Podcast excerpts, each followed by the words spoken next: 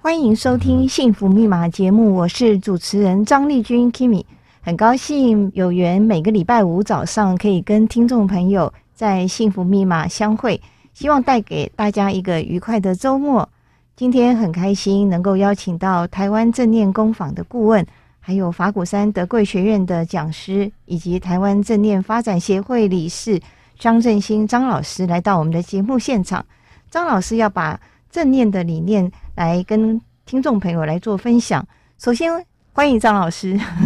哎，各位听众朋友，大家好！哎，张姐您好，你好。呃，想请问张老师，您接触正念课程的一个因缘，可不可以跟我们分享一下？好的。哦，这个好久以前了，一九九零年我在美国念硕士的时候，那个时候开始学习静坐，嗯然后就正念觉察呼吸。嗯那刚学到这一个东西的时候，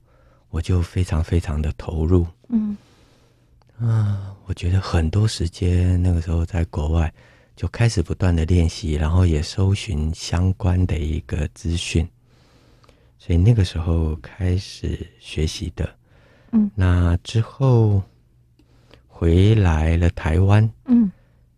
因为我学的是行销传播的领域，所以后来回来台湾以后，就在三家上市公司嗯，呃相关的部门担任部门的主管。哇哦，那之后呢，四十岁以后，我就又离开职场，然后再回到我最喜欢的这个正念的领域，然后再开始学习。那您在上市公司担任高阶主管，嗯在那样的一个高压的一个工作环境中，您是会感觉到有压力或者是不快乐的情形吗？张姐一问就问到核心了，呃，那个时候，我现在回想，就是为了想把工作做好，嗯那所以常常会处在担心、焦虑的状态。嗯虽然一直都做得很好，我现在回想，嗯，回国以后前七年，前面在全国电子担任行销部的经理，嗯哼那后来在台湾固网嗯担任广告公关的处长。那那七年中间，每年我不是升迁，要不然就加薪。嗯对啊、那当然这个要花很多的时间精力嗯在工作上。嗯那虽然工作很有成就，但是我现在回头看才发现到一件事情，嗯就是星期天的时候下午，我都一定要再进办公室，哇因为礼拜一可能要开部门内部的会议，嗯哼我是主管嘛，嗯，或者每个月有跨部门的会议，嗯，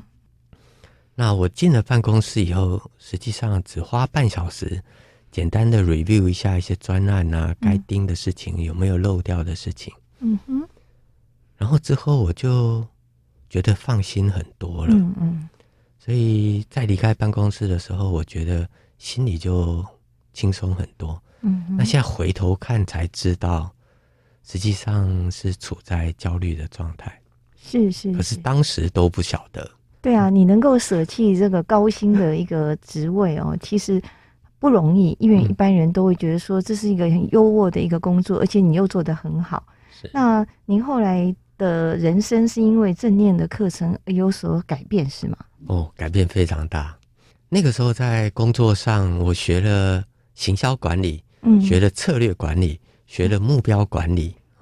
嗯但是我回头看我们在工作上的这些很优秀的同事，甚至主管，嗯嗯大家实际上情绪都很不好。啊，尤其呢，主管是相当暴躁，嗯非常容易愤怒、生气，因为大家承受的业绩压力都很大。嗯，对。那在那样的情况下，虽然不断的达成目标，但是很辛苦，嗯，而且都不快乐，都不是快乐。所以那个时候四十岁的时候，我也在经济部中小企业处担任讲师，但就觉得这么努力，然后设定的目标都达到了，嗯结果还是不快乐。那到底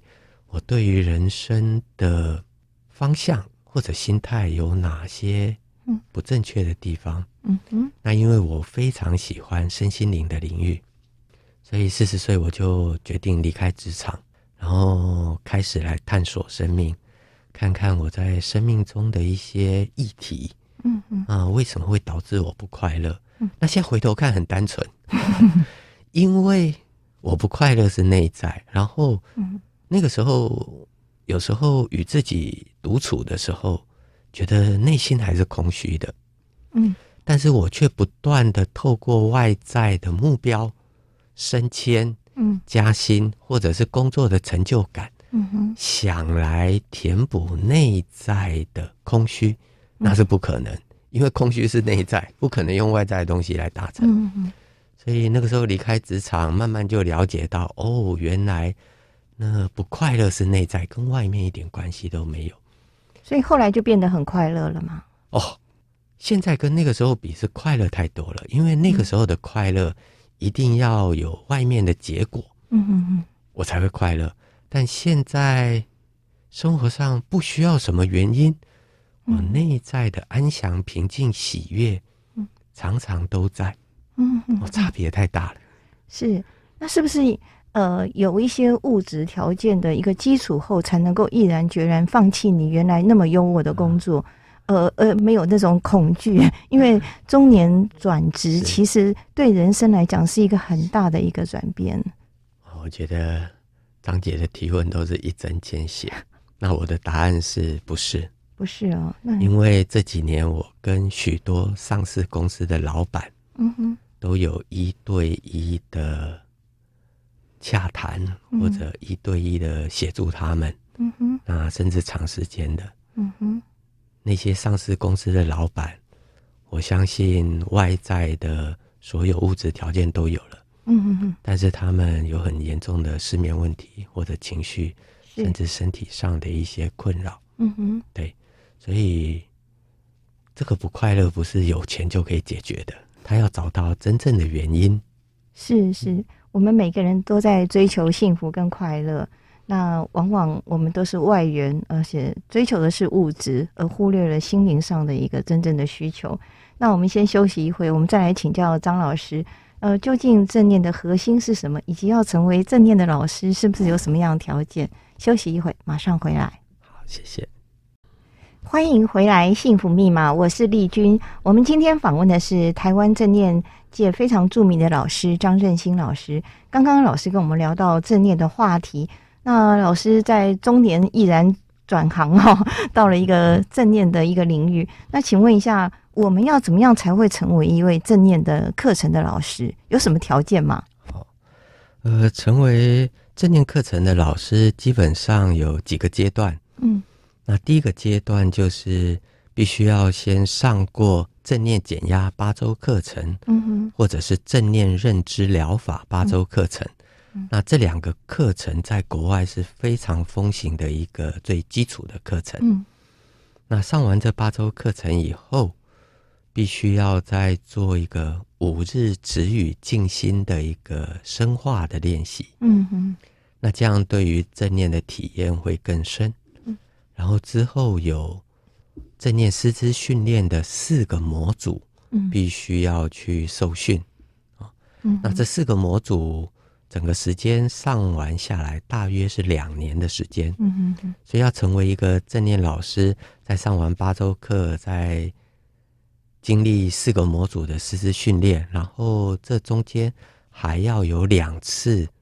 以上的五日止语的练习，嗯哼那之后就可以成为一个正念老师。哇，那其实一个过程也相当的不容易哦。那其实我们看到美国像 Google 啊这种很大的企业都推出了所谓的正念课程，呃，一下子就变成一个世界的风潮哦。那想请问老师，您觉得正念的核心是什么？ OK，对，在欧美，实际上目前正念运用在职场运用的如火如荼，是，那为什么正念会运用在职场的原因？嗯哼，基本上在职场上，人事他会面临到几个问题哦。那这一个，第一个我们可以看到一一一人力银行嗯在二零一七年，他有做了一个研究，它是针对台湾、这个研究叫跨世代的压力的调查。嗯那所谓跨世代，就是针对六年级、七年级、八年级的学生，所以是从二十岁到四十九岁的人做的调查。青壮年，嗯，是，那么结果显示，八成六的上班族嗯他坦言，经济压力、工作压力是他最大的压力来源。嗯哼，所以目前职场上的朋友，大部分都有不少的压力，嗯所以在工作中有压力，嗯哼，然后在压力中工作，这是第一个。嗯第二个是西方之所以正念会这么风行运用在职场上，是因为他们把大脑科学嗯，带入了这个课程。哦，那大脑科学有发现，我们每一个人有一个大脑预设的网络模式，嗯它哼叫 deformal network。嗯那这个预设的网络模式是怎么样影响我们每一个人呢？我们的头脑大概占人重量的百分之二而已，嗯，但是它消耗我们整个能量，身体整个能量的百分之二十以上。哦，然后有一个重点来了，纵使我今天在工作上、公司里面忙了一个上午，下午好不容易有个十分钟的时间，可以 take a break。嗯哼，那休息的时候，我想要真正的放松、轻松，什么都不想，喝杯咖啡。嗯那各位听众朋友，你会觉得我们可以什么都不想，轻松的喝杯咖啡吗？所以可能很难，嗯很对难，嗯啊，大家可能会发现，我头脑要想到早上开会的事情，然后后面要 follow 的事情，还有哪些事情没有盯好，嗯哼，所以大脑预设模式就告诉我们，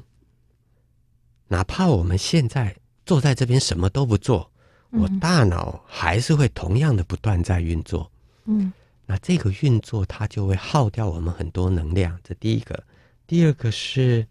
我大脑运作的时候，大部分想到的嗯是偏向负面的事情，担心、焦虑、恐惧的事情，嗯哼，因为这个是人类大脑的机制，它要保护主人，避免以前遇到过的危险再重蹈覆辙。嗯哼，所以你一闲下来，大脑就会不断的搜寻，我还有什么事情还没有处理好，还有什么事情没有盯好，就像我以前一样。嗯哼，所以当你在想那些事情，你的情绪就开始负面起来了，担心、焦虑自然会起来。那这样的情况起来的时候，如果我们又在职场上每天要处理那么多的事情，嗯做很多的决策，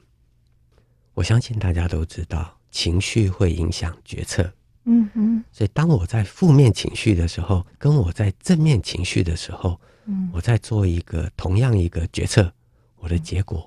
决策结果会是不一样的。那所以我们可以简单的说，正念就是一种正面的情绪，还是正向的一种思考模式嘛？嗯，很有趣，对，嗯呃，正念第一个，我们要先觉察到我当下的一个情绪状态，嗯哼，那允许接纳当下这个情绪状态，嗯不管我是担心、焦虑、紧张，还是事情没做好，有一点嗯抱怨跟沮丧，然后之后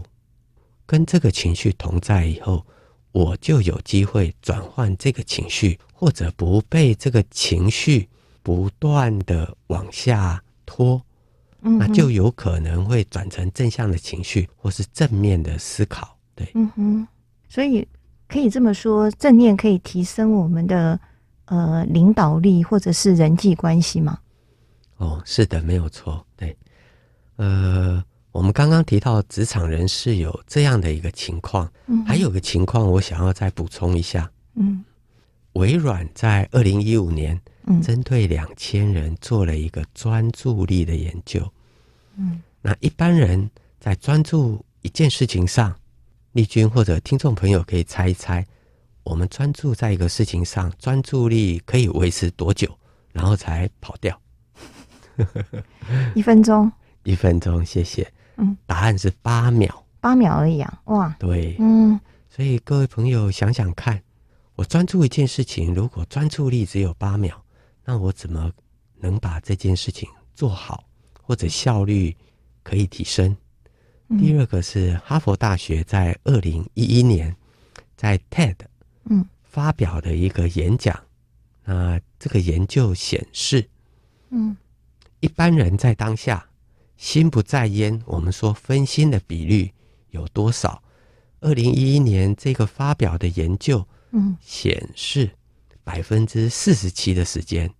我们人在当下，心在想其他的事情，心不在焉的比率是百分之四十七。嗯所以，我们再回来看刚刚这一个事实，我们大家每个人工作都处在压力中。嗯第二个，我们情绪都不是很稳定，嗯然后我们的专注力又只有百分之五十三的时候，你想想看，我们在公司里面开一个会，嗯啊、老板在那边跟我们谈很重要的专案事情，后面要 follow。我很想全心在会议上留意，但是百分之四十七，我的注意力它是自然的漂移的，并没有在当下，是所以那个效率是很低的。再加上我如果再有一些情绪的话，嗯我们工作效率并不是很好，所以国外为什么把正念课程带入职场，尤其是 Google？嗯 Google 这么大的公司，他们每一个员工，因为我有跟 Google 的员工有接触，嗯每一个员工他们手上的专案都很多，嗯而且会被 interview 进 Google，每个人都很优秀，嗯但是每个人压力也都很大，嗯所以 Google 在二零零七年就在企业内部发展了一个 SIY 的课程是，Search Inside Yourself 的课程，那就是正念领导力的课程。嗯协助 Google 的员工在高压下可以更有效率、更稳定的把工作给做好。哦，所以他们的员工就是每一年都要上几堂课是吗？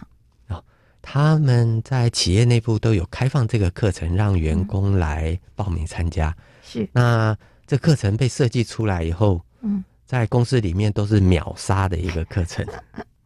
了解，呃，就像张振兴老师所说的，我们如果能够用正念来看待一切的人事物，我们的情绪比较不容易纠结，而且也比较能够从幽暗走向阳光。好，那我们休息一会，我们下半段节目想再跟老师聊一聊这个由头脑到心的心念的一个正念的课程，它怎么样可以改变我们所谓的情绪被绑架的一种惯性动作，以及正念跟佛法的一个关联性。休息一会，马上回来。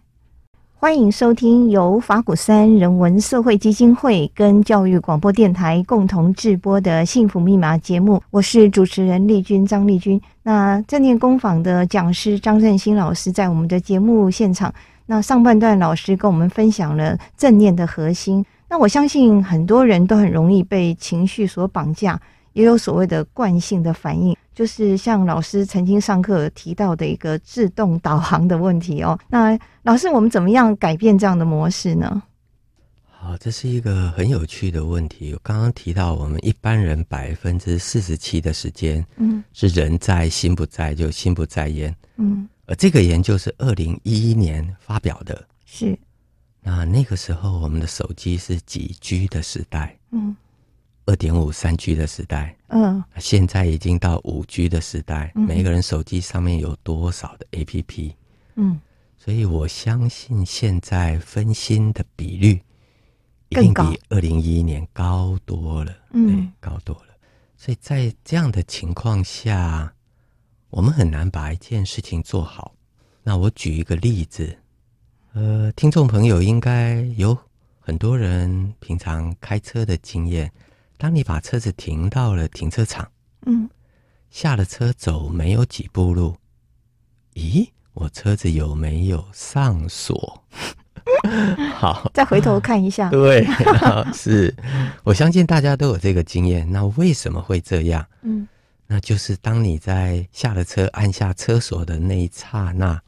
人在心不在，但你仍然可以把这个事情给完成。那这个就叫自动导航。嗯，就是我对一件事情做得很熟悉了，我心可以不在当下，仍然可以把它完成。对，是，那这种自动导航对于生活或者工作，实际上它是会造成一些问题的。我举另外一个例子，啊、我妹妹常常晚上会打电话来跟我父母亲聊聊天嗯哦，因为父母亲年纪很大了。嗯哼，有一天晚上，我们就接到电话，然后我一喂，我妹妹马上说：“哦，我不是要打给你们了、好，再 见。”然后就挂完电话了。嗯好，哼，那她不是打给我们，为什么拨我们家的电话呢？嗯，就是因为她拨的很习惯，所以她就拨电话就自动导航。实际上她是要拨另外一个电 话。是是是那，这样的事情在我们日常生活中常发生，那怎么去避免这样的一个情况？嗯那正念教导我们的就是要觉察当下。嗯哼，那觉察当下什么呢？觉察当下我们身体的感受，嗯我们现在的情绪，还有我们在想什么。当你觉察当下的时候，你的注意力、你的心就与当下连结了。那只要一连结，心不在焉的比率就会少很多。嗯哼，所以刚刚提到自动导航的比率也就会少很多。那这个时候，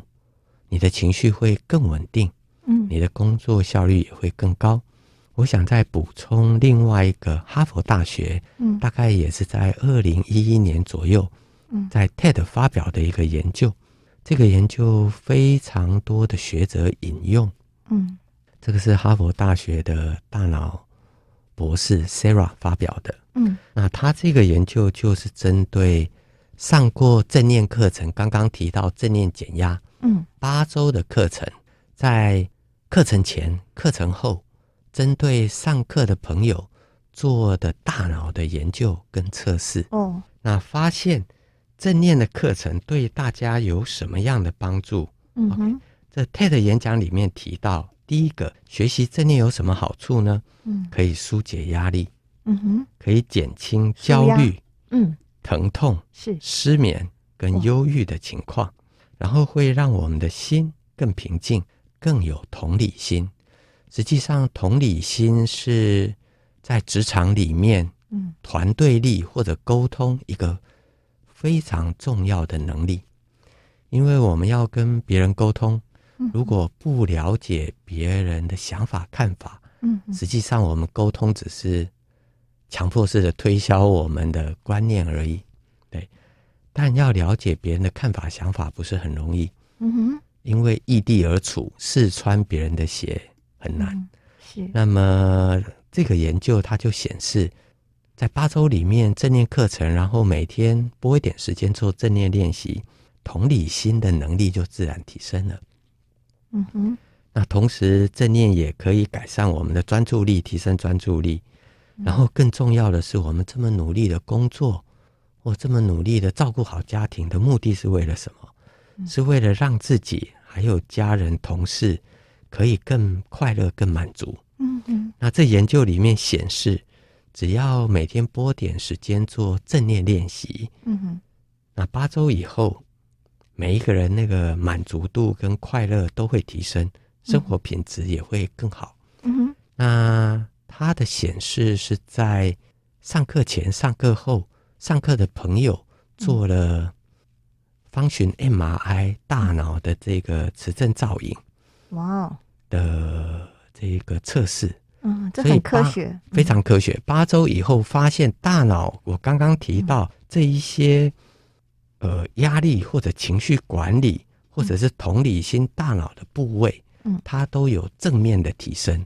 哦，是所以是非常肯定。而像这样的研究很多很多篇，这个哈佛对大学研究只是其中一篇而已。哇哦，就像老师讲的，哦我觉得正念的一个课程，呃，八周就有这么大的一个改变哦，那真的不容易，难怪现在这个 SIY 这个 Search Inside Yourself 变成是一个显学。然后这个我觉得很像是一种，呃，由头脑到心的一种内心的一种改变。那也是一种觉察能力的一种提升。那我觉得这跟佛法的核心也相当的接近。就像刚刚老师讲的，呃，如果你心不在焉，如果我们一直强调佛法的一个核心就是身在哪里，心在哪里，就是比如说我在洗碗的时候，我就在当下好好的洗碗；我走路，我就好好走路，不会跌倒。那呃，是不是可以请老师分析一下？您觉得正念跟我们佛法有哪一些比较相近的地方？好，呃，正念的练习，它实际上是在培养两种能力，是，第一个是觉察力，第二个是专注力。嗯哼，那所以，我们把现在这个欧美它发展出来一个正念的课程，嗯，嗯、把它称为当代的正念。哦， OK，那丽君提到这个佛法，嗯哼，哦、那个时候的练习或者学习的方法，我嗯们把它叫做古典正念。哦，所以，当代正念的目的，嗯哼，目的就是要帮现代繁忙的人情绪可以舒压，然后情绪管理更好，嗯，那会拥有更好的一个人际的连接关系。同时，现在失眠的人也非常多，嗯透哼，过正念练习也可以改善这个失眠的一个情况。嗯，那这个是当代正念在八周这里面很短，要协助上课的朋友达到的目的。嗯哼，那古典正念在这个目的上，它实际上很明确的，就是要帮助人们减少烦恼，甚至我们叫断烦恼、嗯解除烦恼，就贪嗔痴永远的止息。嗯哼，所以古这典就是佛法的一个精神了。对，所以这是嗯它从头到尾最重要的一个核心。是嗯哦，希望大家可以早日成就涅槃。哦、嗯所以是呃，就是烦恼永远止息，烦那恼它无差尽，誓愿断。啊是 法门无量誓愿是 学，嗯，，对，所以它目的上就不一样。嗯哼，那方法上，当代正念很善巧，嗯当代正念就用很多引导式的正念练习，嗯哼，所以让来上课的朋友每周二点五小时，在八周里面，他很快的可以提升他的觉察力跟专注力。那他上课的时候是用什么方法让我们能够提升？是用呼吸法呢，还是用什么法？哦，谢谢。嗯对，有几个，第一个就是正念呼吸，嗯哼，然后另外一个，我觉得它有很棒的一个设计叫身体扫描，哦，就是透过我们可能十分钟到三十分钟，嗯觉察身体的每一个部位，嗯觉察那个部位的感受松紧、冷热，嗯让我们心不在焉的习惯，慢慢的透过身体的感受，不断的回来当下，回来当下。哦那另外也有一个很棒的练习，叫做正念慈心或正念的自我关怀。这因为是什么内容啊？我们现代人实际上对自己的要求都很高，所以透过正念慈心或自我关怀的练习，可以更接纳自己，允许自己的不完美，哦是与自是是己和平共处。哦，因为一般人对自我的要求很高，尤其是在社会上工作很杰出的人，都是呃自我要求很高， 也会要求别人哦，就是对自己所谓的不慈悲哈、哦。是那如果有像老师这样的话，能够呃用正念的方法，可能真的会跟自己和平相处。我觉得这一点很重要。你唯有放过自己，你才能够慈悲待人哦。是是，那老师给我们一个很好的方法，就是呼吸啊，还有这个身体扫描，都是我们可以运用的一个方法。那如果听众朋友有兴趣，可以在呃，就是去搜寻一下这个正念的一种方法。那我们先休息一会，我们呃最后一段节目想要跟老师聊一聊在校园推广正念课程的一个情形。休息一会，马上回来。好，谢谢。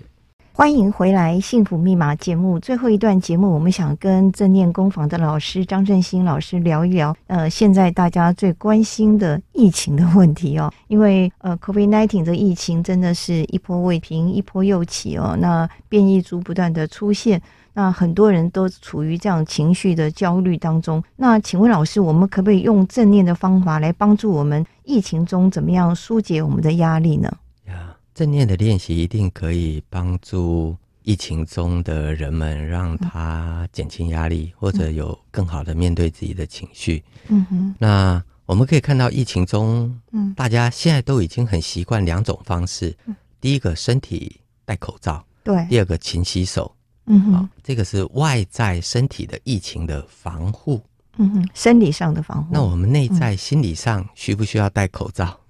也应该需要不需要有防护？是，对，那我觉得正念练习就是一个最好的疫情的心理的防护。嗯哼，所以刚刚提到这个哈佛大学二零一一年发表的那个研究，透过正念练习，虽然外在的环境没有改变，嗯但是我们内在的心理感受，它压力自然可以疏解，嗯情绪可以自然缓和，嗯然后焦虑降低，嗯那睡眠品质提升，嗯甚至因为疫情，很多有情绪困扰的人，他更严重或忧郁症嗯复发。那这一方面在研究上也显示都会有帮忙跟协助。所以正念的练习，我觉得在疫情里面是大家最好内心的一个保护。是，我觉得这个生理上的保护跟心理上的保护同样的重要。呃，在疫情的期间，很多人惶惶不可终日， 觉得好像呃世界的一种末法时代或者末日快要来临。其实我们只要把自己的一个呃生理上的一个保护做好，那其他的事情就像老师说的，我们应该要有呃心理方面的一个健康。那老师可不可以给我们一个建议？呃，每一天要花几分钟来做这样的一个练习呢？嗯，好，正念的练习实际上重点时间不在多，嗯但是在密集，嗯所以我们每天上午绝对可以有播出一分钟、三十秒等等的一个时间，稍微缓和一下，让自己忙乱的心或者注意力再次回来自己的呼吸上。嗯嗯嗯。那只要二十秒到一分钟，慢慢稳定了，嗯，然后再身心更平稳的去处理下面的事情。所以每天播出这样二十秒、一分钟，我想一天里面可以播出很多很多次。嗯嗯那另外，当然如果有机会或习惯，这个早晚可以做一下正念呼吸，嗯五到十分钟的正念呼吸，那就对我刚刚提到的压力的减轻或情绪管理就会有很大的帮助。是。那老师提到正念呼吸，是不是呃，就像国外讲的冥想或者是打坐这样子的一个方式？呃，实际上冥想、打坐嗯或正念，它最后要达成的，我刚刚讲两个目的，就是培养觉察力、专注力。那哦只是培养出来的觉察力、专注力用在什么地方？嗯嗯嗯那么每一个灵性团体、宗教或者派别，他们的目的不一样。那当代正念，它的目的就是要减轻这个现代人嗯嗯很单纯刚刚提到的工作上的压力，实际上在家庭教养、嗯嗯，伴侣的相处或者婆媳之间嗯、经济都有很大的压力。对，那这个练习对于解除现代人这一方面的压力是有很大的一个效果。那也可以。改变就像老师讲的一种惯性，情绪被绑架的一个、啊没错，没情错况哈，，对，因为很多人很容易发怒。那如是果你有这样正念的一种练习，是。呃，可能在觉察你情绪要上来的时候，你就会有一种警觉性嘛。没错，对、嗯我们一般人一生气，我们就越想 越气，越气又越想，然后就一直卷进去了。对，啊，是，那当你常常做正念练习，不管觉察呼吸或觉察身体感受情绪的时候，所以当那个情绪一起来，你觉察到了，你就不容易再卷进去我刚刚提到的越想越气、越气越想这样的一个循环里面。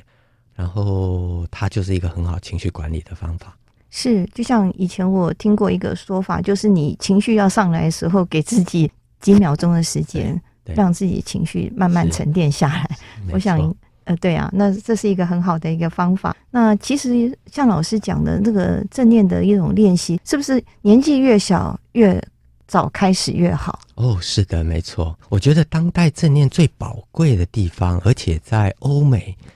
像英国，它是整个国家的推动。哦，之所以可以这样推动，就是因为当代正念完全没有宗教的色彩。是，因为培养觉察力、专注力是每一个人内在本质具足的潜能，嗯嗯只要透过一些练习，它自然这两个能力就可以提升，嗯，所以不需要什么宗教的标签或色彩。是是，所以英国、美国，甚至我说 Google、嗯 Intel 这种跨国性的大公司，嗯他们在每一个国家的分公司都可以学到正念的课程或练习。哇，嗯嗯那我觉得，如果可以把这个正念带入校嗯园，那学生或者孩子他在学校中就可以学到这样的一个压力管理、情绪管理嗯的练习，那可以让他有更好的人际关系，嗯，甚至对于自我价值可以有更好的一个肯定，那这个是非常好的。那一英国跟美国早就看到了这个情况，嗯哼，所以英国是透过国家的政策，哇，在校园里面推动正念教育。嗯那英国之所以会这么做，是因为二零一五年他们英国议会出版了一本《正念英国》的书，哦那里面显示，英国调查有百分之三十的学生有忧郁的倾向，是需要专家的协助，哦，所以英国就把正念导入校园，希望协助这一些学生朋友。那实际上，台湾也同样的一个情况。嗯，对，二零一七年吧，嗯， 《未来 Family》杂志，卫福部请台大医院的一位教授，花了三年做了研究。嗯哼，那台湾在国小的学生，嗯也是百分之三十的学生有情绪困扰，需那要协助。其实就像我们看到很多青少年自杀的比例越来越高，嗯可能都是跟情绪有关。那像英国还有老师，您现在带到校园，他是透过什么样的时间来带孩子们，或者是呃怎么样把这个课程能够带进校园呢？好，呃，前年我就开始在校园推动公益的正念教育。嗯那么有一位洪家军议员，嗯哼，他也对正念很有兴趣，嗯那他发现了，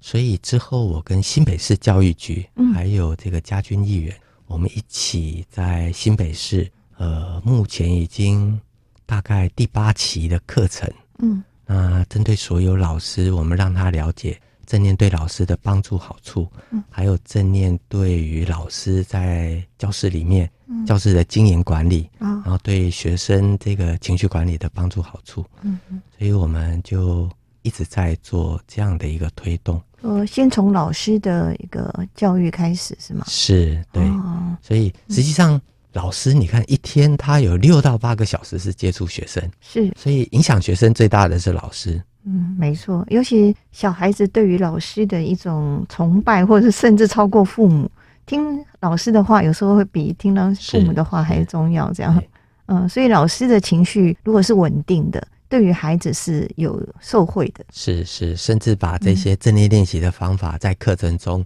潜移默化的带给学生，对啊，因为呃，导师时间呐、还有晨光时间，其实都可以推动相关的一个，像老师说的正念的一个方法。从小让孩子就有这个机会，能够接触到怎么样子舒压情绪，怎么样做好情绪管理。我觉得这是对我们国家未来的竞争力是有非常密切的关系。那我觉得英国他们走得很前面，他们不但把正念带进学校，他甚至把书识也带到学校，我觉得这是一个很棒的一种前瞻的一个眼光。对，那老师现在已经接触多少学校了？三四十所以上了吧？哦，啊，是。那呃，大家给你的回馈是，呃，在接触的过程中，我也很讶异发现，老师这份工作跟角色是非常辛苦的。是，对，所以我觉得急需有多一些同好的朋友嗯一哼，起来把正念带入校园。嗯哼，那英国在五六年前早就培养出超过五千位的正念老师，哇哦，在学校教导正念了。所以，我们台湾大家一起加油。嗯，值得耕耘哦， 这个园地真的很棒。嗯那不好意思，因为我们时间的关系，也不能跟老师再继续聊下去，只是想要请问一下，因为我们的节目名称是《幸福密码》，那张老师您的幸福密码是什么？可不可以跟我们分享一嗯下？我的幸福密码就是当下即幸福。当下即幸福是，哇，这是非常呃有哲理的一句话，就是人就是应该活在当下，是是吗？哇，就是跟我们佛法的概念也非常哎的接近。是，非常开心。我们说听君一席话，胜读十年书。其实今天跟张振兴老师聊天，就有这样的一个感觉。呃，感谢您分享正念对我们生活上的重要，还有练习正念的方法。其实听众朋友如果有听到我们的节目，可以马上的用出来，这个真的很重要。那呃，谢谢张老师您今天做的精彩的分享。也希望有机会能够再请张老师到我们节目来，继续的来跟我们分享正念相关的内容。谢谢张老师，谢谢丽君给我这个学习的机会哪，里也谢谢听众朋友的耐心。谢谢。呃，谢谢听众朋友。那我们的节目的音档、还有照片跟报道的内容，都可以在我们的法鼓山人文社会基金会的粉丝专业还有官网搜寻得到。那也请大家在我们的 FB 留言、分享、按赞。我们下个礼拜五同一时间，我们在空中相会。祝福大家周末愉快，再会，谢谢。谢谢。